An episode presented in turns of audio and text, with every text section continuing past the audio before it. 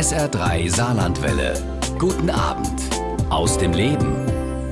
Am 6. Juni 1944 landeten die westlichen Alliierten in der Normandie. Der D-Day jährte sich in diesem Jahr zum 75. Mal.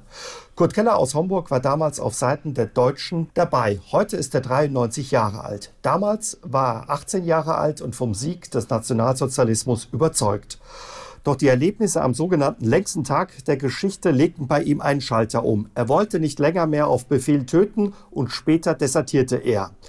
Die Erlebnisse von damals haben ihn sein ganzes Leben nicht mehr losgelassen. Wir unterhalten uns mit ihm bei SA3 aus dem Leben über die Kämpfe in der Normandie, über Verzweiflung, Befreiung und seine Kriegsgefangenschaft in Sibirien. Und das Gespräch haben wir aufgezeichnet und uns dafür in Homburg getroffen. Hallo Herr Keller, schön, dass Sie Zeit für uns haben. Ja, ich mache es gern, äh, weil in meinem Alter findet man wenig Veteranen, die auch darüber berichten können.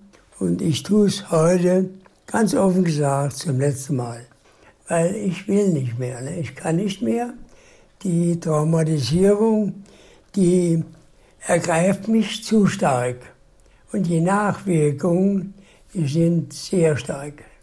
Sie haben viel Schlimmes erlebt ja. im Krieg, eben auch in der Kriegsgefangenschaft. Das hat Sie Ihr ganzes Leben begleitet und ja. tauchte auch immer wieder eben auf. Wir wollen heute darüber mit Ihnen reden. Umso schöner ist es, dass Sie sich ja die Zeit nochmal für uns nehmen, Herr Keller. Am 6. Juni 1944 standen Sie in der Normandie an der vordersten Front. In Ihrem Buch, was Sie über ja, diesen Tag geschrieben haben, von Omaha Beach bis Sibirien, schreiben Sie, als Sie auf das Meer geblickt haben, haben Sie eine riesige Wand aus Schiffen gesehen. Über Ihnen die Jagdbomber, die so tief geflogen sind, dass sie den Piloten in die Augen gucken ja. konnten. Unheimlich starker Beschuss, dass die. Erde gebebt hat. Ja. Die Ginsterbüsche um sie herum haben gebrannt, überall Rauch. Ja. Was haben Sie da gedacht? Wie groß war die Angst bei Ihnen? Die Angst war nicht groß, sie war riesengroß. Wir waren ja vorher die letzten 30 Meter in, in Bombentrichter reingesprungen, weil schon wieder ein neuer Beschuss kam. Das war genau um halb zehn. Kam die zweite amerikanische Schiffsartillerie tätig von draußen von der unheimliche Armada. Ne? Das war ja nur eine durchgehende Mauer, schwarz, feste Ballons drüber. Und die haben dann nochmal gefeuert. Da haben wir in Bombentrichtern Deckung genommen. Und da lagen wir mit fünf, sechs Mann in einem Trichter drin. Und die Kameraden haben sich verteilt. Bei jedem Einschlag, der neu in der Nähe, hat das ganze Erdbereich hat geschwankt. Ne? Und da habe ich ehrlich gesagt, da kommt man nicht mehr raus. Ich habe Angst gehabt. Ne? Das war mein erster Einsatz, die Feuertaufe. Der eine Kamerad, der hat sein Gewehr immer die Sicherungsflügel bewegt, hin, links, rechts und hat gezittert. Ne? Der andere hat die Ohren zugehalten, geheult. Und ich war irgendwie der Meinung, jetzt müsste ich eine Maus sein und noch tiefer runter in die Erde. Das war ja nicht der Fall. Ich war ja ein, ein Hitler-Soldat. Ich musste ja kämpfen. Ich war ja keine Maus. Und als der Beschuss aufhörte, sprangen wir raus. Wir mussten uns gegenseitig helfen. Der Kamerad, der durchgedreht hatte schon, oder der andere mit dem Karabiner, konnte man gar nicht mehr mitnehmen, im Leben liegen. Und die 30, 40 Meter bis zur Küste, die gingen da am Laufschritt, tick-zack. Da kamen schon die Jabos. Ne? Aber wir waren Gott sei Dank schon in diesen restlichen Laufgräben angekommen. Und da haben wir die brennende Ginsterbüsche bewegt über uns. Und da haben die Piloten angenommen. Das war unsere Hoffnung. Da ist nichts mehr. Da ist, brennt ja schon alles. Ne? Herr Keller, als Sie dann auf den Strand geblickt haben, ja. was haben Sie da gesehen? Ich habe zunächst mal diese Armada betrachtet und mir gesagt, wie sollen wir oder ich eine solche Schiffsarmada bekämpfen. Wir hatten da nicht mal eine Handgranate. Ja, eigenartig. Und da habe ich mir gedacht, jetzt kommt ja wahrscheinlich der Punkt, die Landungsboote konnte man schon von Weitem sehen, waren ja überall am ganzen Strand. Die kommen ja auch zu uns und so war es auch. Die Klappen kamen runter, die Soldaten stirben raus und da braucht man ja nur, groß ziehen braucht man nicht. Nur immer in diese Öffnung reinhalten. Die kamen dicht gedrängt raus, schwer beladen. Und da war jeder Schuss wahrscheinlich ein Treffer. Ne?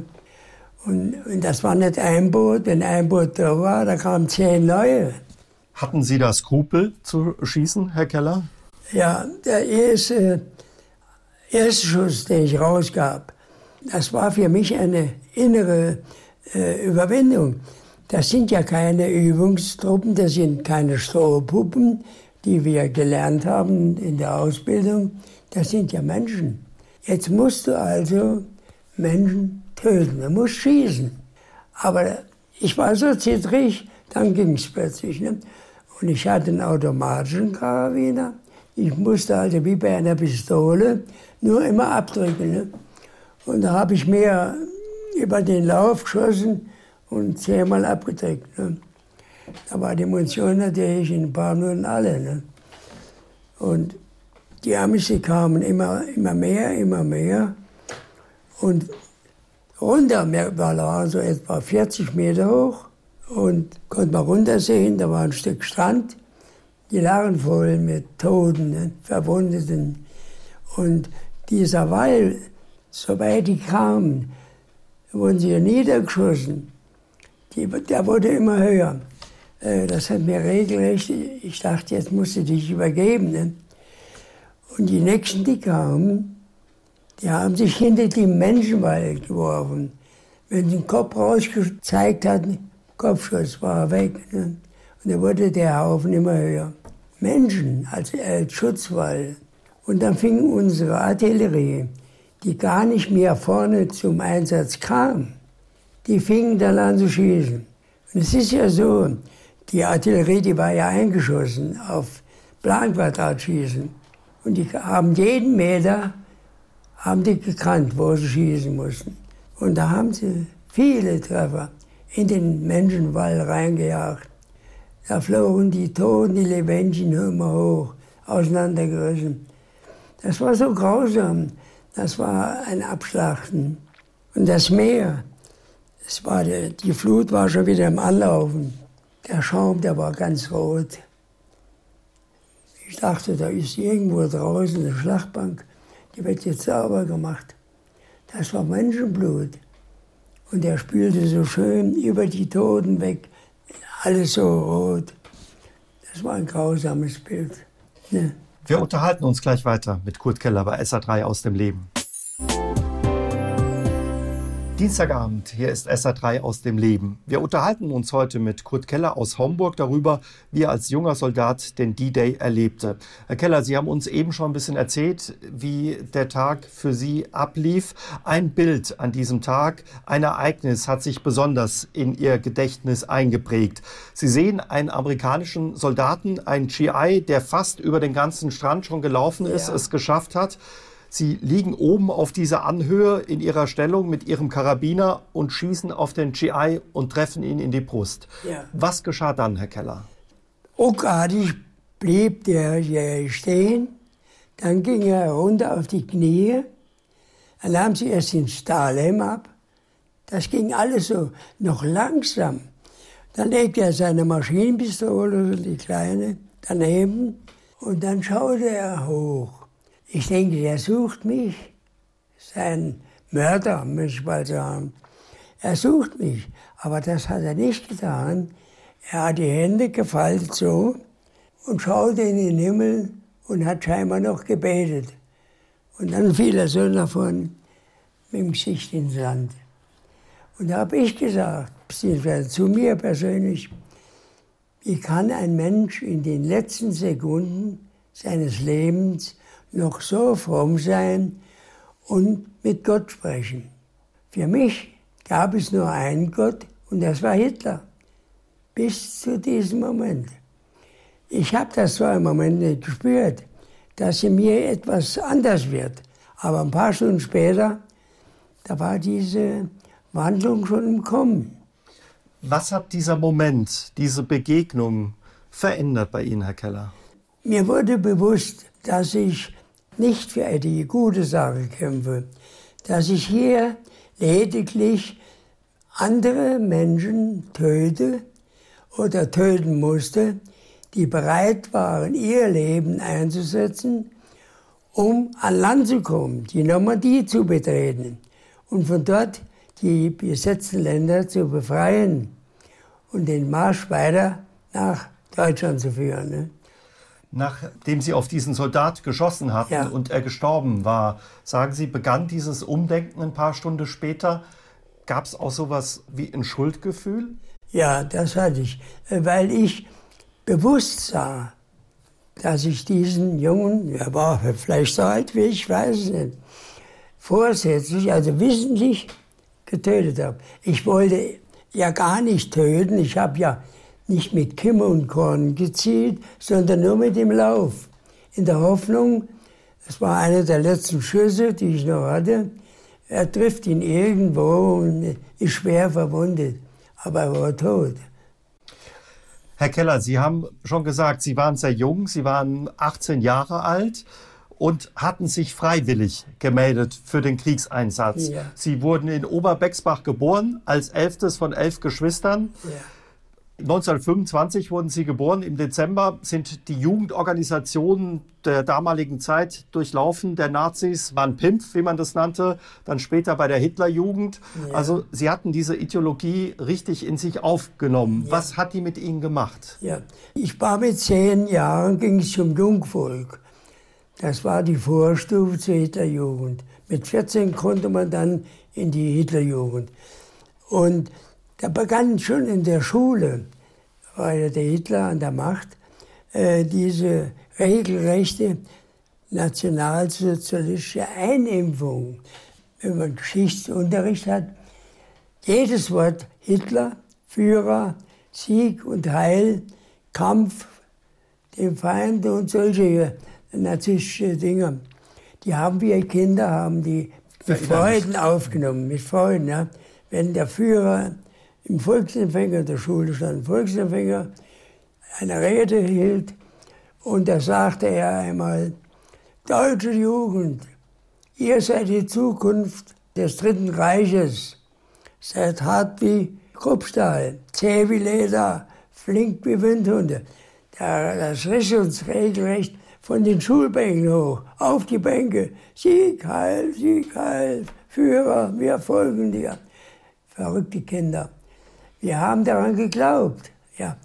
Und so war es für Sie auch selbstverständlich dann, dass Sie Soldat wurden. Sie ja. haben sich freiwillig gemeldet. Wie kam es dazu? Gab es da einen Auslöser, Herr Nein, Keller? Nein, es gab einen Auslöser. Ich war während dieser Zeit schon in der Lehrzeit auf dem Gemeindebauamt in Mittelbeckspach und wollte Bauzeichner werden. Mein Chef, der war ein sehr hundertprozentiger Nationalsozialist und hatte vom ganzen Höcherberggebiet alle Parteien unter seinem Hut. Und da war es auch so, wenn er mich zu sich ins Büro rief und hat mir Anweisungen gegeben, ich durfte da nicht rein und sagen, Guten Morgen, Herr Gemeindebaumeister.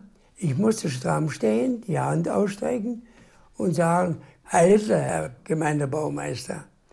Das war Vorschrift.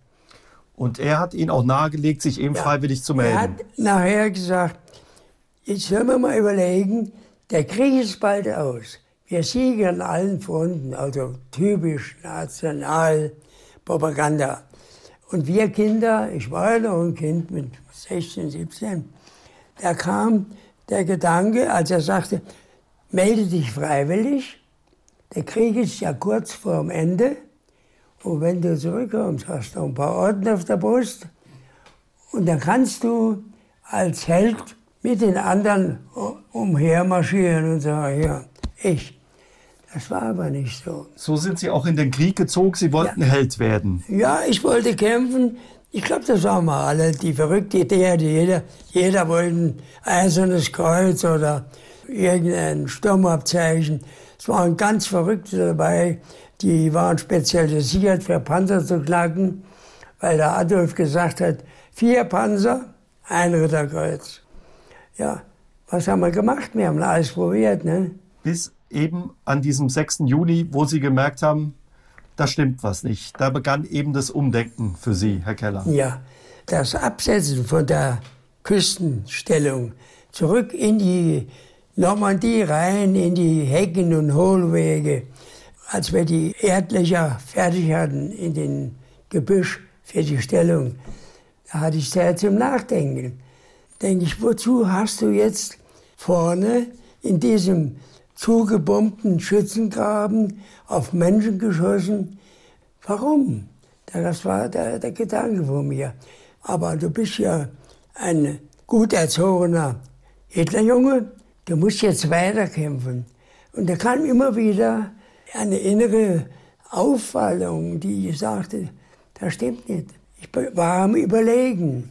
Und dieses Überlegen wurde von Tag zu Tag stärker, intensiver, hat sich das festgesetzt. Du bist bereit zu kämpfen, aber du kämpfst umsonst. Du kämpfst nur um dich, ums eigene Leben. Ne? Kurt Keller glaubte an Hitler. Für ihn kämpfte er im Zweiten Weltkrieg gegen die Alliierten. Als er am D-Day einen amerikanischen Soldaten erschoss, begann er umzudenken. Heute ist er mein Gast bei SA3 aus dem Leben.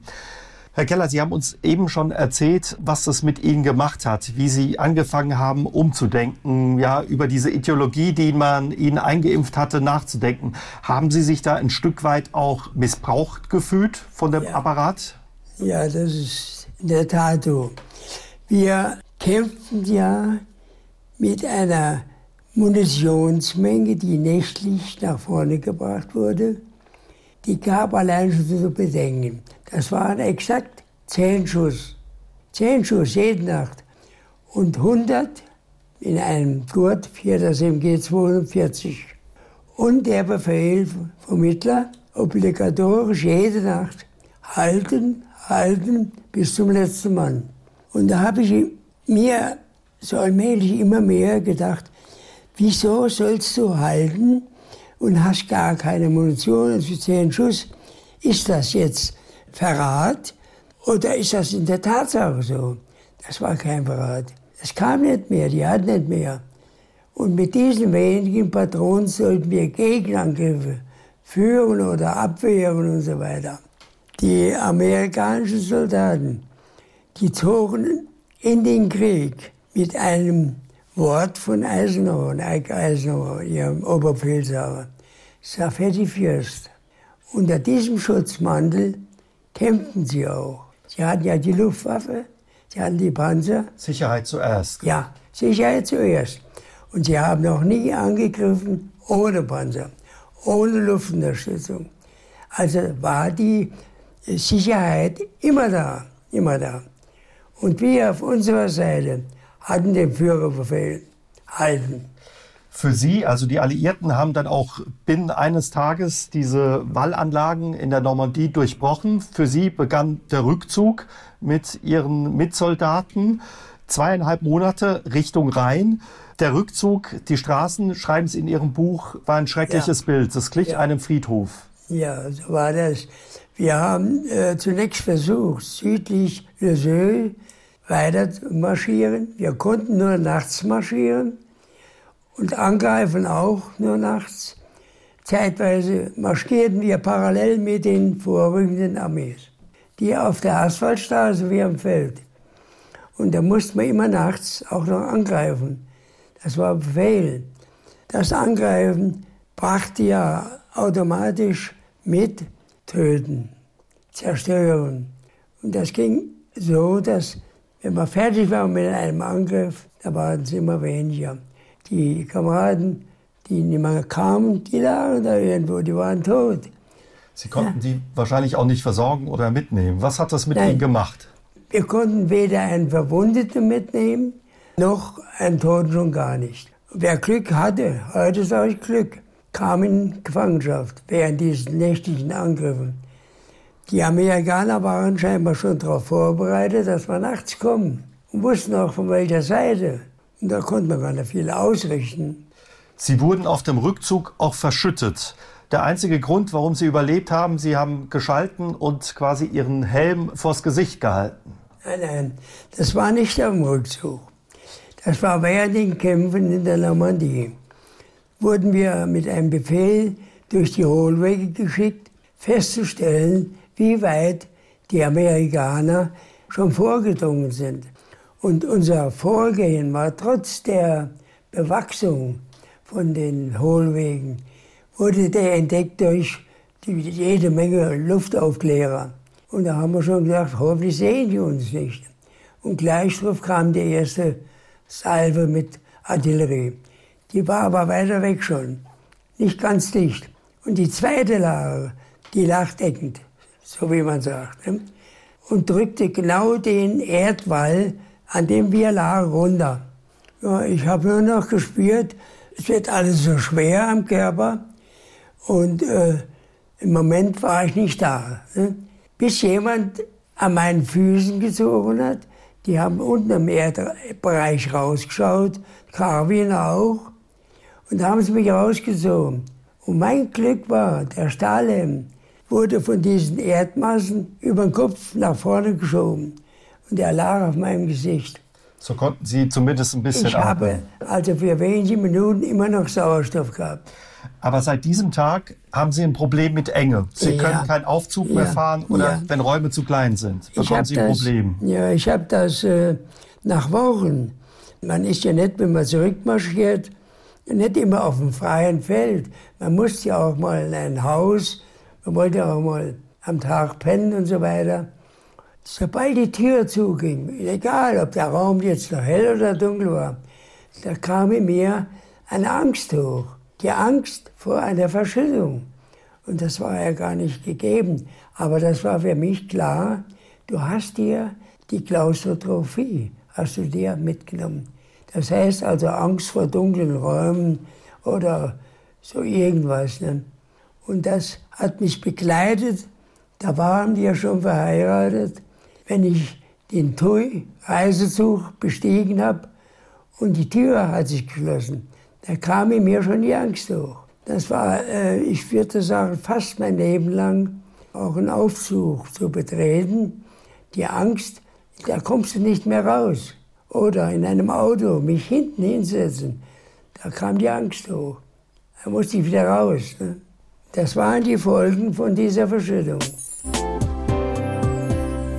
Kurt Keller hat den D-Day in der Normandie als junger Soldat in vorderster Front erlebt und als einer der wenigen überlebt. Heute ist er mein Gast bei SA3 aus dem Leben.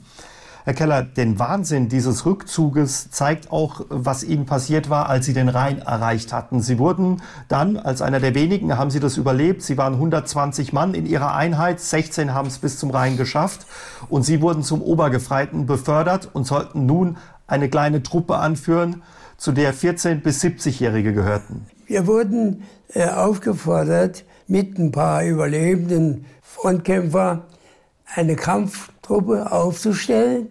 Und ein Offizier, das war ein Hauptmann, der Name Koller, kann man ja ruhig sagen. Und deswegen hieß die Kampftruppe Kampftruppe Koller. Die äh, sollten dann Richtung Arnheim, Nijmegen, sollten wir die Amis aufhalten. Und ich war also Obergefreiter, es gab keine Offiziere mehr, ganz selten noch ein äh, Unteroffizier. Und da war mir klar, wenn ich jetzt diesen Zug übernehme, der Nachschub kam ja schon. Das war die Hitlerjugend. Die hatten ja nicht mal Gewehr in der Hand gehabt vorher. Aber die HJ-Uniform hatten sie an. Und dann ältere Männer, da habe ich gesagt, das, ist, das sind große, das sind deine Großeltern. Die haben so lange 98 ja noch im Rücken gehabt vom Ersten Weltkrieg. Und die sollten wir in Gruppen einteilen und in Züge und sollten noch ein paar Stunden Geländeübungen und dann sollten wir vormarschieren Richtung Arnheim. Habe ich gesagt, das mache ich nicht. Wenn ich das jetzt mache, dann ist mein Gewissen ganz hin. Dann führe ich die Kinder und die alten Männer mit Absicht in den Tod. Das geht nicht. Die wussten ja gar nicht, wie das Gewehr losgeht nach vorne oder nach hinten. Das wäre von mir aus nicht akzeptabel, das konnte ich nicht verkraften. Sie hatten auf dem Rückzug schon mit einem befreundeten Soldaten beschlossen, wir hauen ab, ja, wir desertieren. Ja. Das war sicherlich mit dem Grund, dass Sie gemerkt haben, in was für einen Wahnsinn Sie da reingeraten sind. Wie ist Ihnen aber die Flucht gelungen? Ich stelle mir das schwierig und auch vor allen Dingen gefährlich vor. Es war sehr schwierig.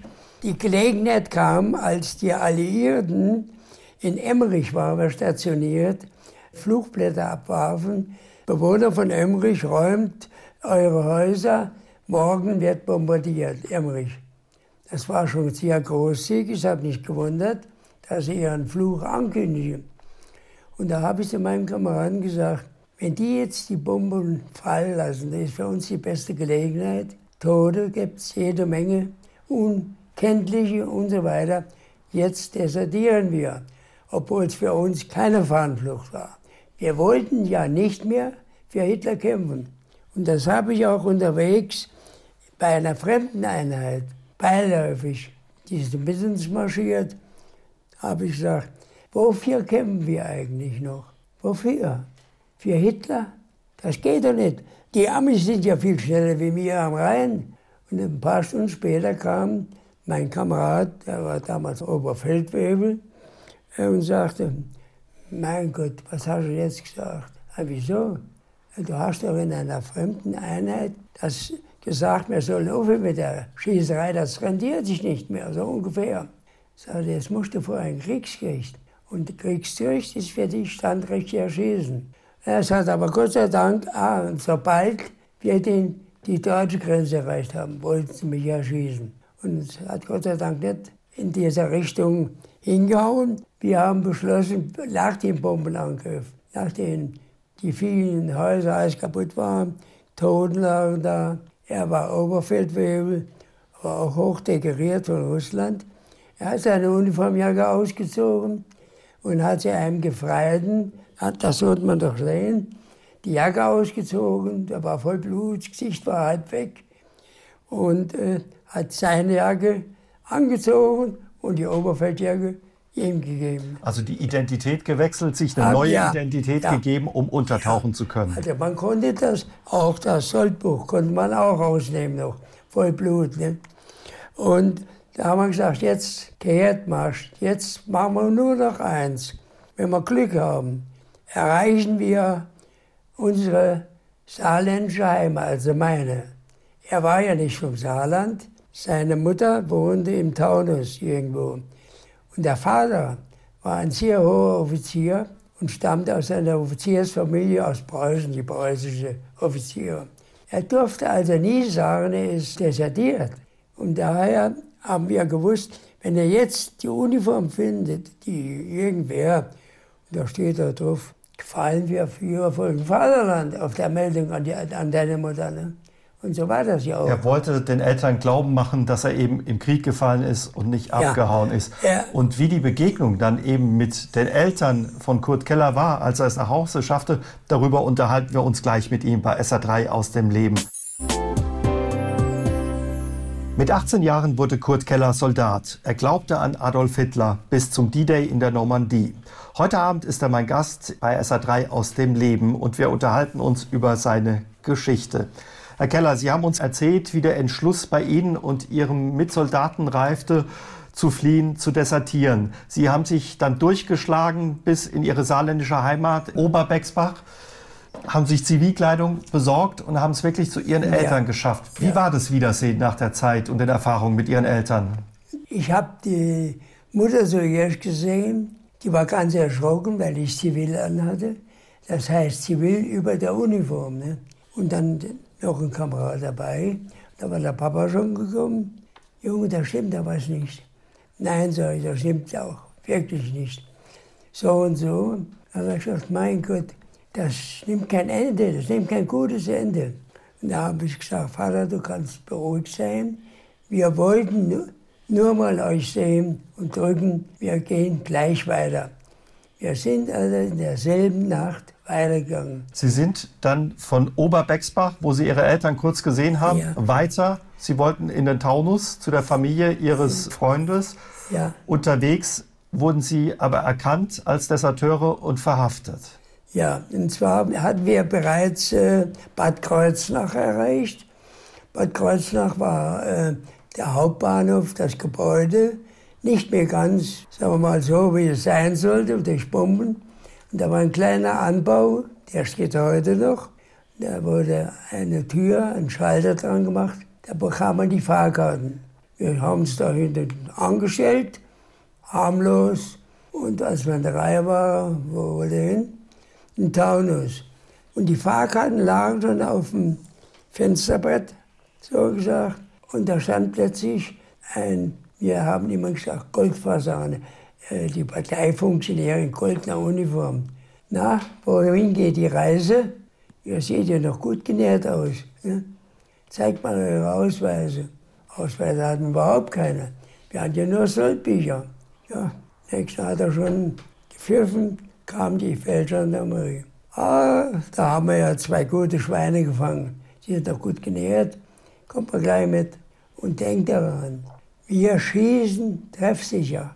Also macht keine Menschen wollt abhauen. Bei uns sitzt jeder Schuss.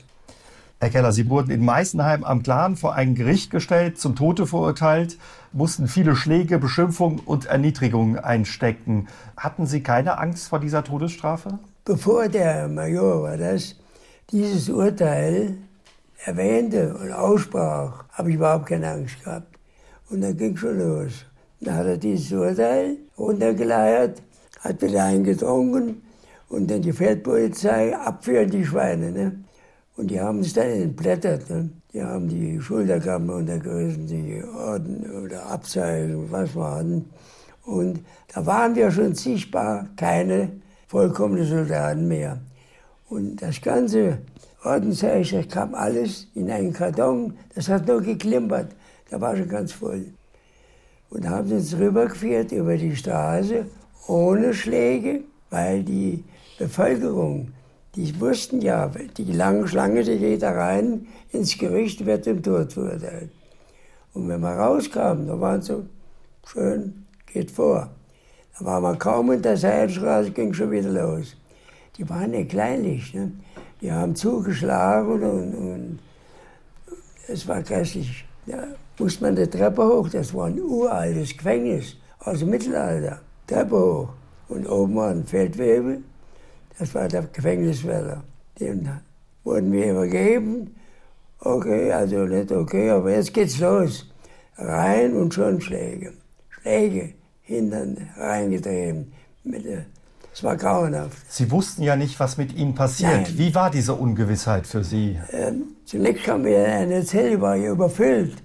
Und die erste Frage war von den Kameraden, Urteil, Todesstrafe, ja, kennen wir, wissen alle zum Todesurteil. Da waren ganz viele Männer drin in dieser Zelle. Ihr seid hier unter Gleichgesinnten. Ne?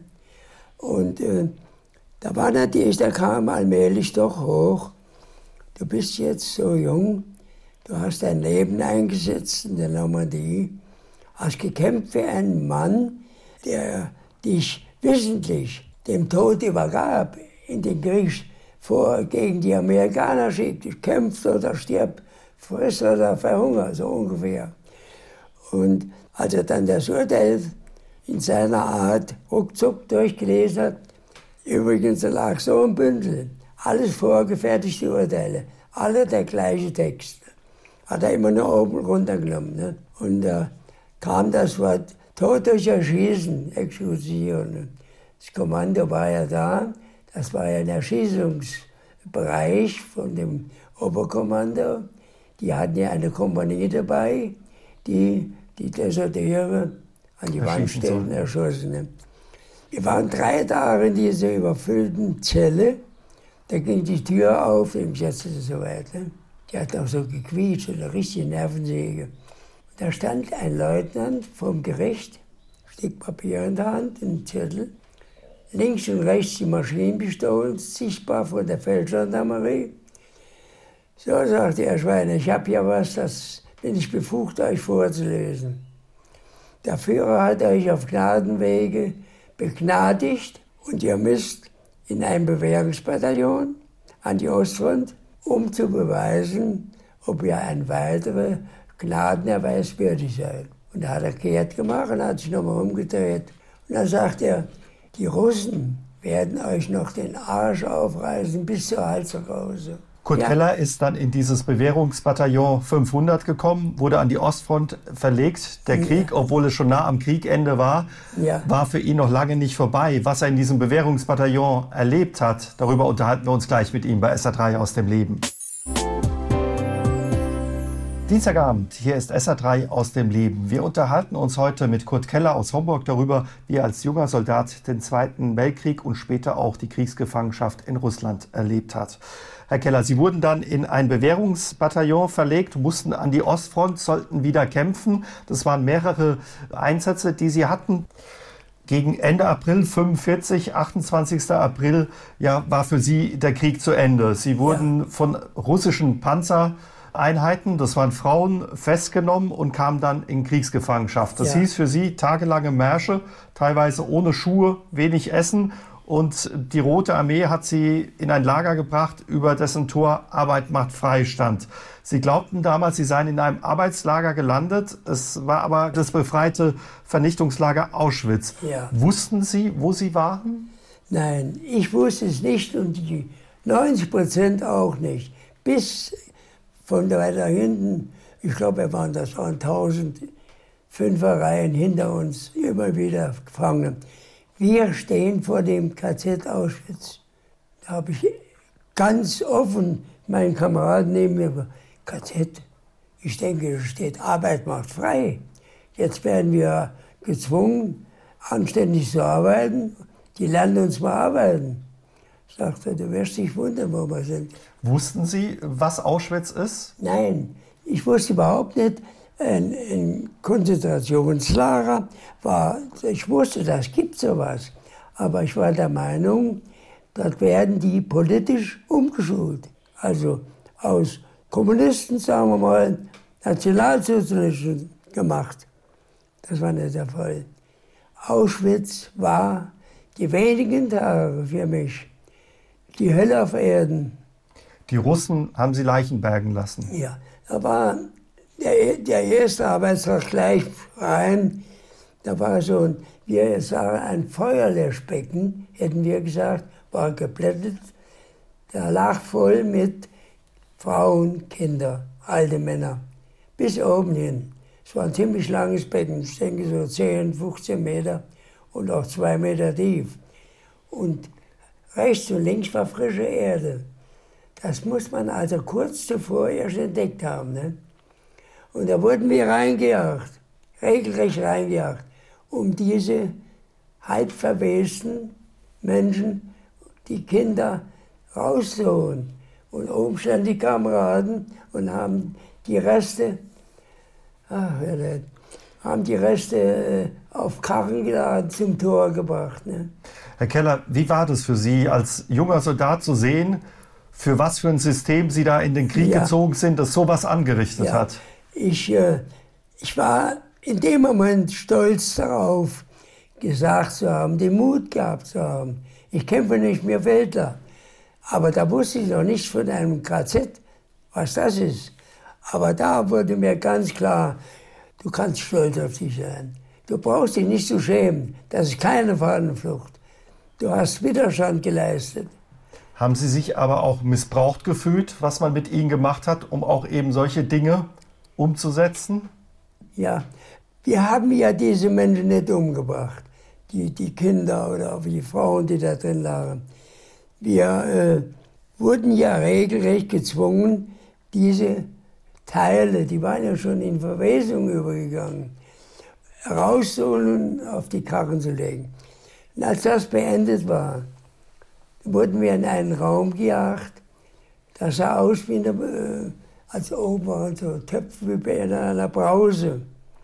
Und schon war die Tür zu, Eisentür. Also erst ging es ein bisschen runter, dann ging es in den Raum. Mann an Mann. Es ging kein Hering mehr dazwischen. Ne? Und da sagt einer so im Stillen, die meisten haben gebetet, weil keiner wusste, was kommt da. Ne? Jetzt kommt das Gas. Gas, denke ich. Wie kommt denn der auf Gas? Weil der muss das gewusst haben. Ich schätze, wir waren zehn Minuten drin, aber es war ein ganzes Leben. Da wurde die Tür, es kam kein Gas. Die Tür wurde aufgerissen und das Rauslaufen an den Evans vorbei, links und rechts, die haben immer zugeschlagen mit den Maschinenpistolen. Und ich habe hier auf der Brust, habe ich noch so eine äh, Gewebeveränderung, die habe ich heute noch. Da hat mich einer mit, der, mit dem Kolben draufgeschlagen. Ne? Ich bin getaumelt, denke, die Luft war weg, aber nur weg von der Kammer. Wenn das wirklich eine Gaskammer ist. Ne? Und da war das Ding nicht zu Ende. Da haben sie uns in den Raum geführt. Außen stand Dr. Mengele. Denke ich, Dr. Mengele? Kennt man nicht, wer ist denn das? Der tut die, die Gefangenen hier betreuen. So. Mein lieber Mann. Wie wir da reinkamen, da haben wir den Dr. Mengele nicht gesehen, aber seine Werke. Was hat es mit Ihnen gemacht, zu sehen, was die Nazis da angerichtet haben, Herr Keller? Ich, ich war vollkommen erschüttert, dass ein, ein Mann, an den ich geglaubt habe mal, dass der solche Verbrechen begeht und zigtausende durch Gas oder irgendwelche Art Verbrennung und so außer das Leben nimmt. Ja, da war ich erst recht bewusst. Du hast richtig gehandelt. Ja. SA3 aus dem Leben am Dienstagabend. Heute mit Kurt Keller, der als junger Mann den Zweiten Weltkrieg in der Normandie und später die Kriegsgefangenschaft in Sibirien erlebt hat. Wir unterhalten uns mit ihm über diese Zeit. Herr Keller, Sie haben uns erzählt, Sie waren dann in Auschwitz. Dort haben Sie auch das Kriegsende erlebt am 8. Mai. Am 8. Mai. Wie, wie haben Sie das erlebt, diesen Tag? Wir haben nur äh, diese plötzliche Freudenschreie und von den Russen, die da rumliefen mit den Pistolen, Maschinenpistolen. Einer haben wir ja gewusst, das heißt Krieg, kaputt, Hitler kaputt. Also wussten wir, hier ist eine Wende eingetreten. Und da haben wir auch schon erfahren von anderen, der Krieg ist aus, am 8. Mai. Waren Sie erleichtert? Ja, ich war erleichtert. Endlich hier dieses äh, Abschlachten, das war ja, oder die Zerstörung unserer Kultur, unserer die Tötung von Menschen und Kindern, die Städte waren kaputt. Das hat ein Ende. Wussten Sie, wie es für Sie weitergeht? Was haben Sie gedacht? Nein, äh, wir wussten gar nichts. Das ging aber rasend, es ging sehr schnell. Plötzlich zusammengetrieben, immer fünf und fünf, durchs Tor mit dem Stock, Ras, zwei, drei, vier, das kann ich heute sagen, weil ich Russisch kann, noch ziemlich, und raus. Da waren wir ich schätze so 1500 Mann Richtung Bahnhof von Auschwitz, reinen Güterwagen. Und jeden 45 oder 44 Mann in so einem kleinen Güterwagen. Und in diesem Kasten mit einem Loch so groß wie die Faust als Notdurft waren wir fast zwei Monate bis nach Sibirien ins Kuschnitzbecken. 8000 Kilometer sind Sie ja. mit dem Zug gefahren. Ja. Und dann waren wir da schon halb tot, als wir hinkamen. Da habe ich noch ein paar Tage mit meinem Kameraden unter Tage gearbeitet, war ja ein Kohlenrevier. Und hat, ja, die Kraft hat nicht mehr gereicht, für die Kohlen zu bewegen. Da haben wir beschlossen, wir hauen ab. Sie haben sich dann entschlossen zu fliehen mit Ihrem Freund Theo, ja. nachdem Sie eben ja. mehrere Wochen in diesem Bergwerk in Sibirien eingesetzt waren, unter Tage die Leute wurden andauernd verschüttet. Sie haben gesagt, so wollen wir nicht sterben, wir hauen ab. Wie ist Ihnen die Flucht gelungen aus diesem Gefangenenlager? Es war, ja, es war eine Nachtschicht an diesem Tag. Die ging von abends 10 bis morgens um 8. Unter Tage, so lange. Ne? Also 10 Stunden Kohle machen. Und da haben wir beratschlagt. Da war so ein, ein kleiner Raum mit Brausen. Da war lauwarmes Wasser. Aber es hat ein bisschen gedampft. Da haben wir gesagt, hier ist die Gelegenheit, da ist ein Fenster. Und vor der Tür, da sitzt die Wachmannschaft, zwei Mann mit dem Pies. Nur das Fenster. Und da haben wir uns mit so alten Lappen ein bisschen ab, die Uniform wieder, die Fetzen, die Schwarzen angezogen, durchs Fenster. Und da sind wir gerannt. Die haben das gar nicht gemerkt, die. Ne? Wie viel Mut war dafür notwendig, äh, Herr Keller? Ich habe das mehr verkraftet, als wie das Todesurteil. Das war für mich ja selbstverständlich, es wärst du erschossen. Aber hier hatten wir vor Augen, jetzt müssen wir versuchen, nach Hause zu kommen. Wir schlagen uns durch, egal wie. Wussten Sie, wie Sie sich da durchschlagen können? Sie waren ja weit weg. Wir wussten überhaupt nicht. Wir wussten nur Osten und Westen. Und da war eine kleine Station, die Züge, wo von Osten kamen. Die hatten alle Kohle geladen. Manche waren halb offen mit so Bretter, auch Kohle. Und da haben uns reingeschafft. Sie sind mit dem Zug dann geflohen, haben ja. sich eben in den Kohlen versteckt. Über 3500 Kilometer haben Sie geschafft. Unterwegs sind Sie auch immer wieder auf russische Leute getroffen, die Ihnen geholfen haben. Ja. Also man, Sie haben auch ja, Gutes erlebt da bei ja, aller Schwierigkeit. Ja.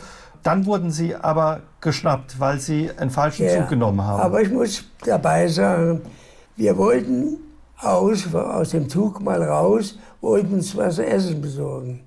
Theo ging in das kleine Dorf und ich in der Kartoffelfeld, da war so eine Bude, kam Rauch raus. Theo war Ihr Freund, der mit Ihnen geflogen ja, ist? Ja, Wir haben ausgemacht, wir treffen uns am Bahndamm. Er kam nicht. Ich habe gewartet bis zum anderen Morgen. Er kam nicht. Und da war ich allein. Da habe ich zum ersten Mal geweint. Weil äh, ich hatte niemand mehr, äh, der war älter, mit dem ich sprechen konnte. Der sagt, wir machen das jetzt so oder so. Ich war ganz allein. Einsam und verzweifelt dann? Ja, ich war sehr verzweifelt und äh, ich wäre am liebsten raus, hätte mich unter den Zug gelegt. Ne? Aber da bin ich ab, nächsten Kohlenzug, das war ein Kokszug.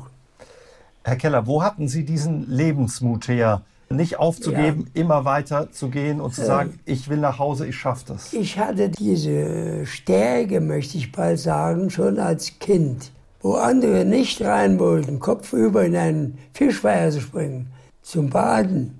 Ich habe es gemacht. Ich habe gesagt, du kommst doch wieder raus. Und so war das. So war das in allen Lagen, ne? auch äh, auf der Flucht. Nicht aufgeben. Ich habe Kohle, kleine Stückchen habe ich gekaut, nur nicht zu verhungern.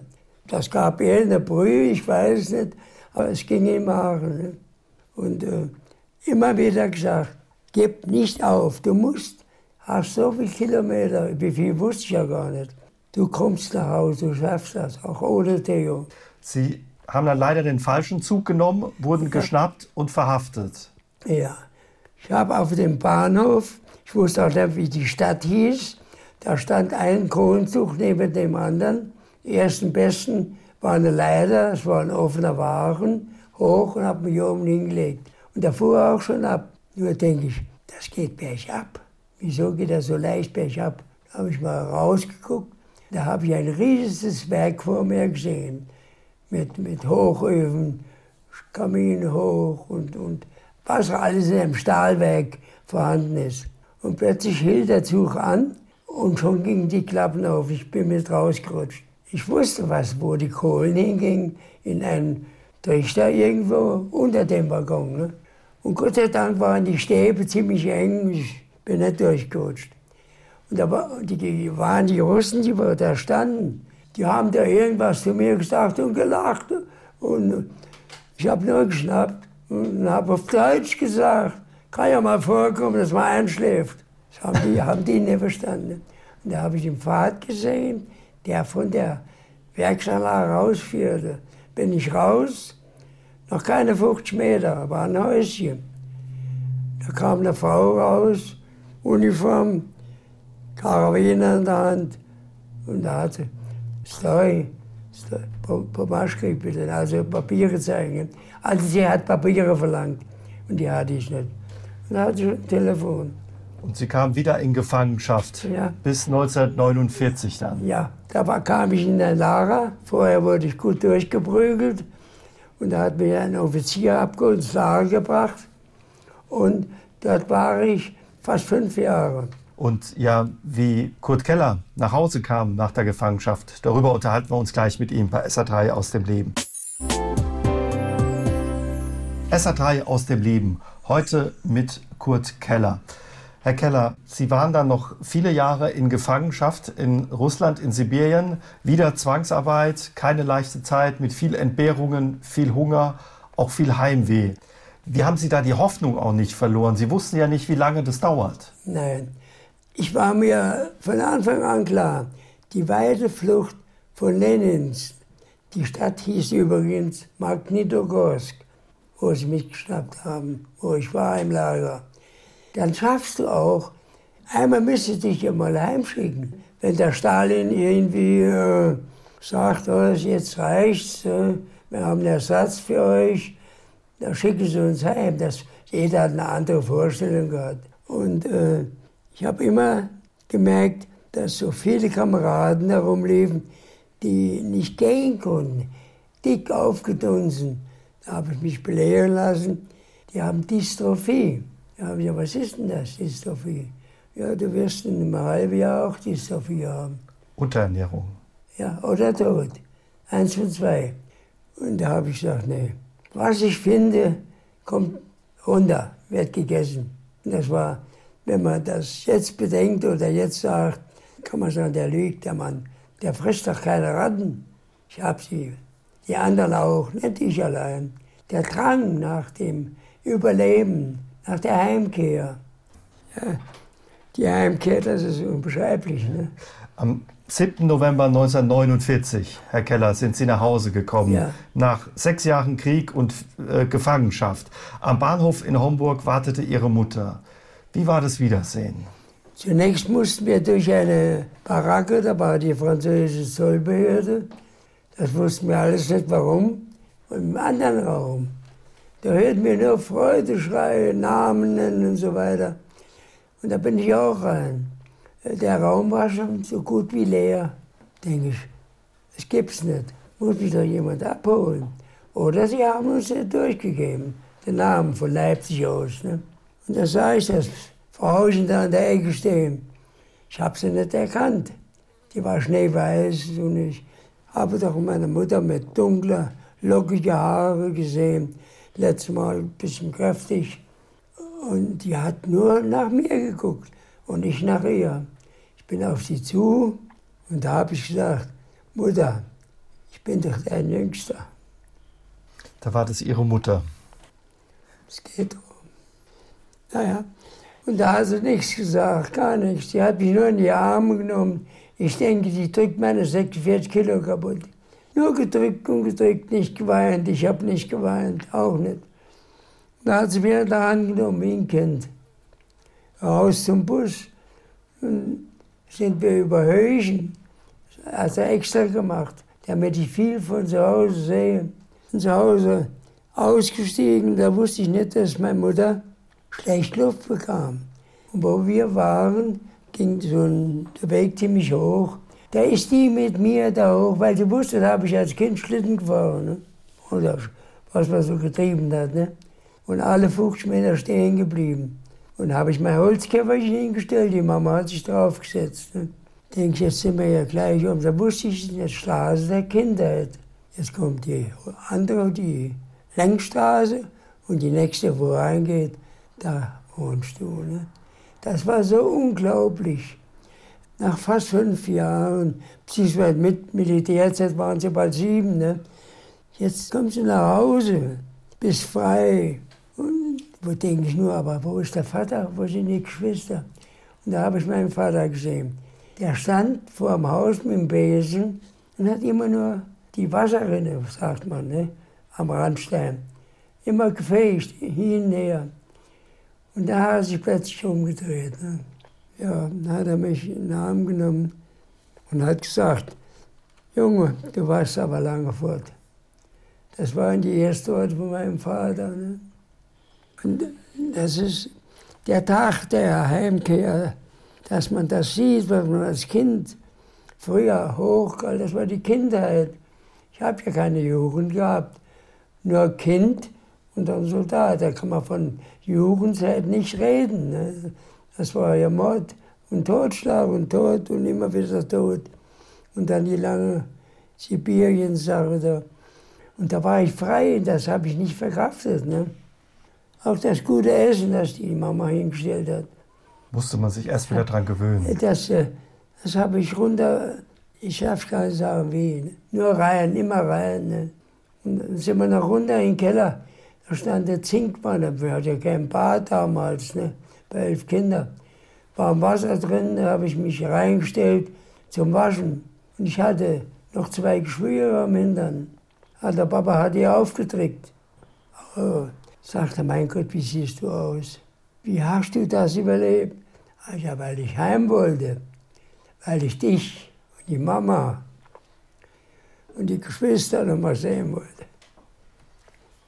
Das ist eben ein, ein Teil von meinem Leben, der äh, das plötzliche Gefangene, die Freiheit, die konnte ich gar nicht verkraften. Ne?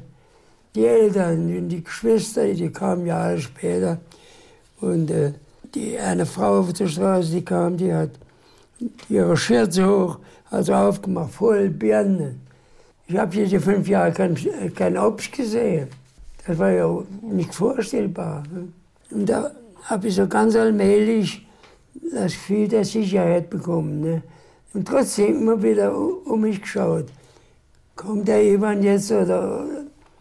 Ich habe keinen getraut, keinen, der eine Uniform anhatte, Bahn oder sowas. Habe ich immer gedacht, Vorsicht. SA3 aus dem Leben, heute mit Kurt Keller. Er kämpfte als junger Soldat in der Normandie und war später in Sibirien in Kriegsgefangenschaft.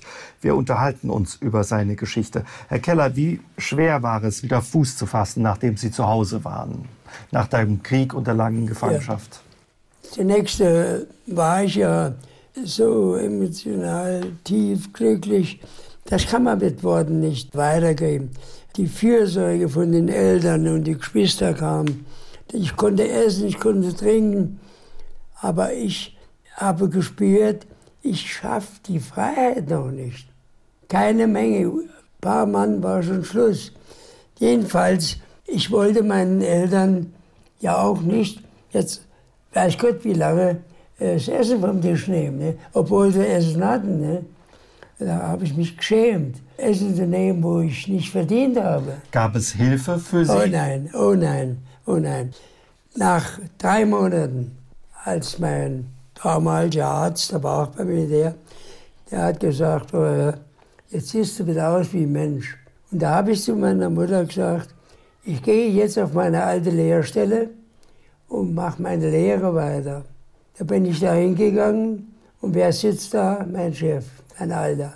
Der Sie quasi in den Krieg getrieben hat? Ja, der hat mich da hingeschickt. Und da hat er gesagt, mein Gott, wie siehst denn du aus?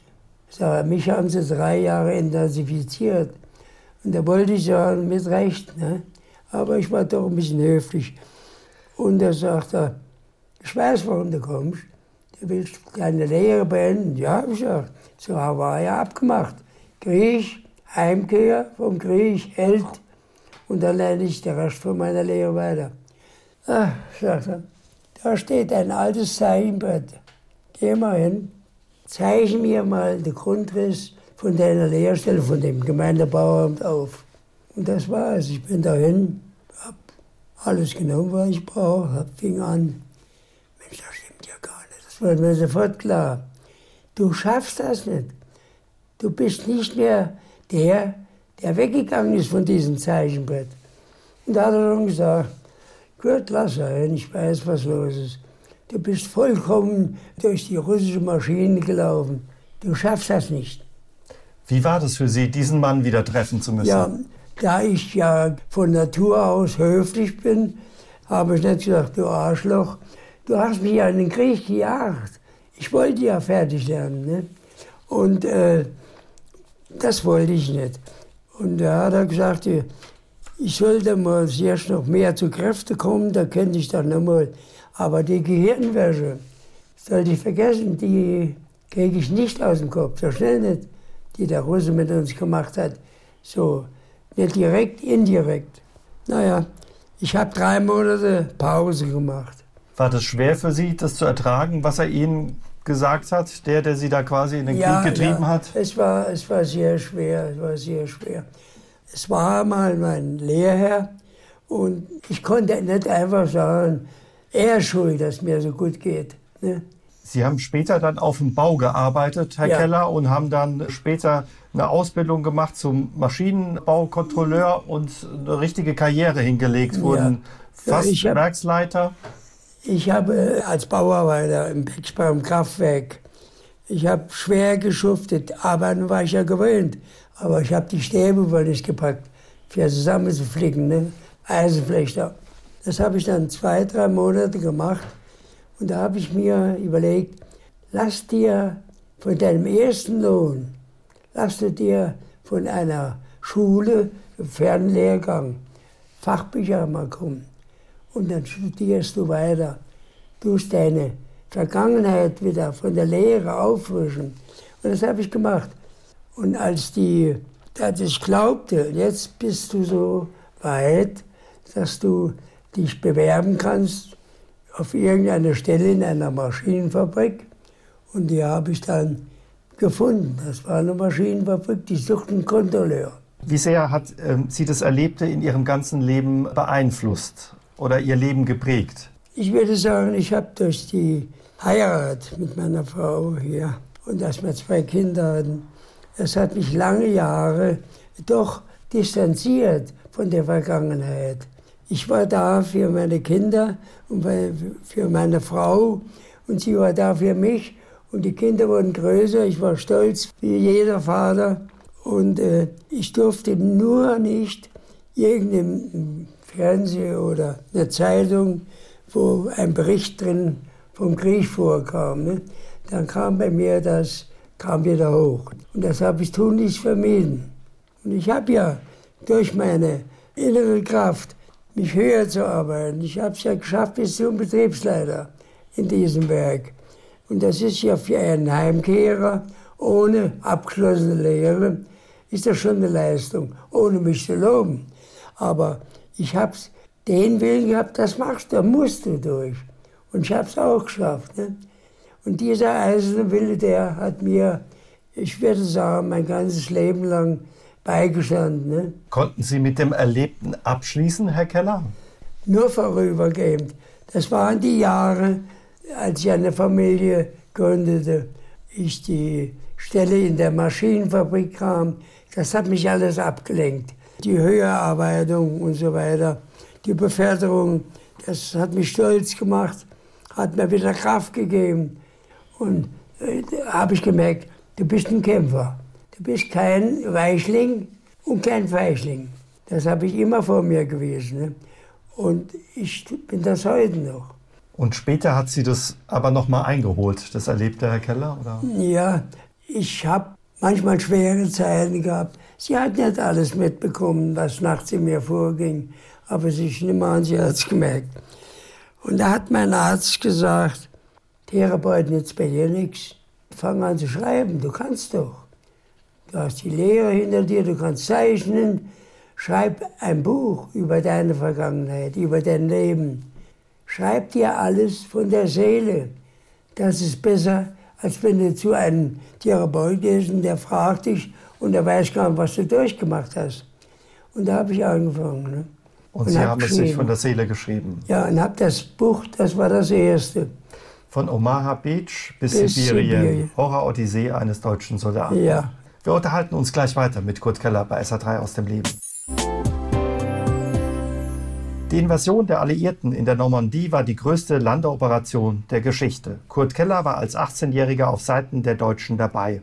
Heute sind aus seinen ehemaligen Gegnern Freunde geworden. Bei den Gedenkfeiern anlässlich des D-Days wurde er von den Alliierten immer wieder eingeladen und ausgezeichnet. Wir unterhalten uns heute Abend mit ihm darüber bei SA3 aus dem Leben. Herr Keller, wie war das für Sie, auf diese Gegner von damals zu treffen? Ich hatte über Jahre nachdem ich zu Hause war, immer den stillen Wunsch gehabt, ich möchte mal mit einem ehemaligen amerikanischen Soldaten reden, ob er mich anhört oder mit mir spricht. Und da kam ich durch Zufall über eine Filmgesellschaft nach diesem Ort, wo diese Feierlichkeiten stattfinden, jährlich zur Ehre der Landung. Und da saß ich zum ersten Mal neben den Veteranen. Das waren damals noch zehn oder zwölf. Und sie hatten alle ihre Uniform an. Ich war ein Zivil. Und da kam ein General, der ging bei jedem vorbei. Und als er bei mich kam, ich sah sofort, das war ein Offizier, das ist ein General. Da wollte ich hochspringen, war schon zu spät, da hat er schon gegrüßt. Ein General grüßt einen ehemaligen Wehrmachtssoldaten. Denke, das ist nicht wahr. Und als ich stand, hat er mir die Hand so, so genommen und hat mir nur in die Augen geschaut. Ich denke, das ist das, was, was passiert denn jetzt?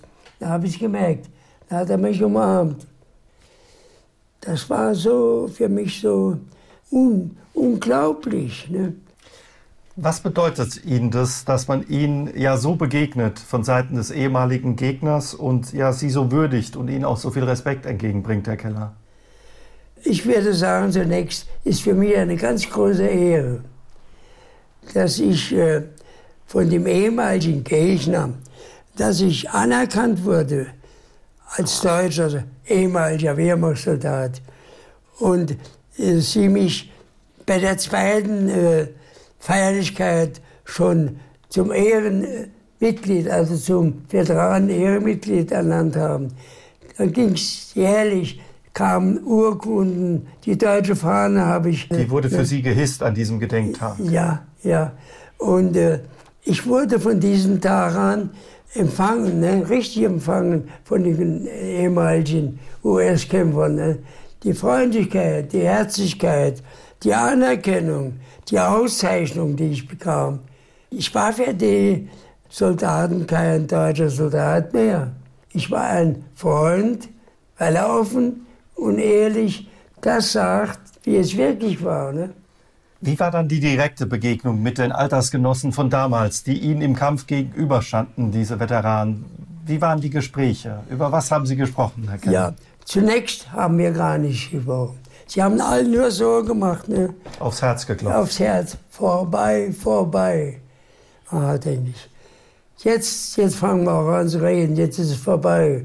Ich konnte ja kein ähm, Englisch oder Amerikanisch. Ich habe auf Deutsch gesprochen. Und jeder hat mir die Hand fast zerdrückt oder, oder so gemacht oder so. Sie umarmt. Ne, umarmt. Ja, mein Gott, denke ich. Die wollen dich ja tatsächlich anerkennen. Ne?